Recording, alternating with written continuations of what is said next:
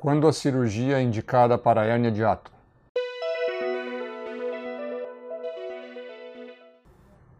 Olá, sou o Dr. Paulo Salvalajo, cirurgião do aparelho digestivo da Clínica Hepatogastro, e a gente vai conversar hoje sobre indicações da cirurgia de hérnia de ato. Conforme já discutimos em outros vídeos aqui da clínica, refluxo gastroesofagiano é uma condição bastante frequente no dia a dia do consultório. É uma queixa muito comum, é uma das coisas que a gente mais vê clientes nos procurarem por queixa de azia, queimação e retorno de conteúdo do aparelho digestivo para a boca. E isso muitas vezes está associado a uma hérnia de ato. Então, o que é uma hérnia de ato? Na verdade, existe o que a gente chama de ato do diafragma, né, que é um, um orifício natural, um buraco que tem no nosso músculo diafragma, por onde passa o órgão chamado esôfago. Né?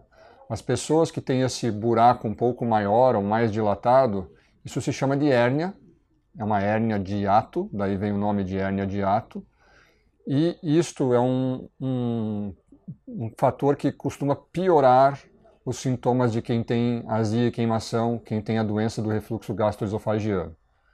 Então, se você já teve o diagnóstico de refluxo, tem muito sintoma é, e tem, não tem respondido bem ao tratamento com remédio, ou não consegue ficar sem remédio, ou tem um refluxo muito grave, você pode sim ter indicação de fazer um tratamento cirúrgico do refluxo gastroesofagiano.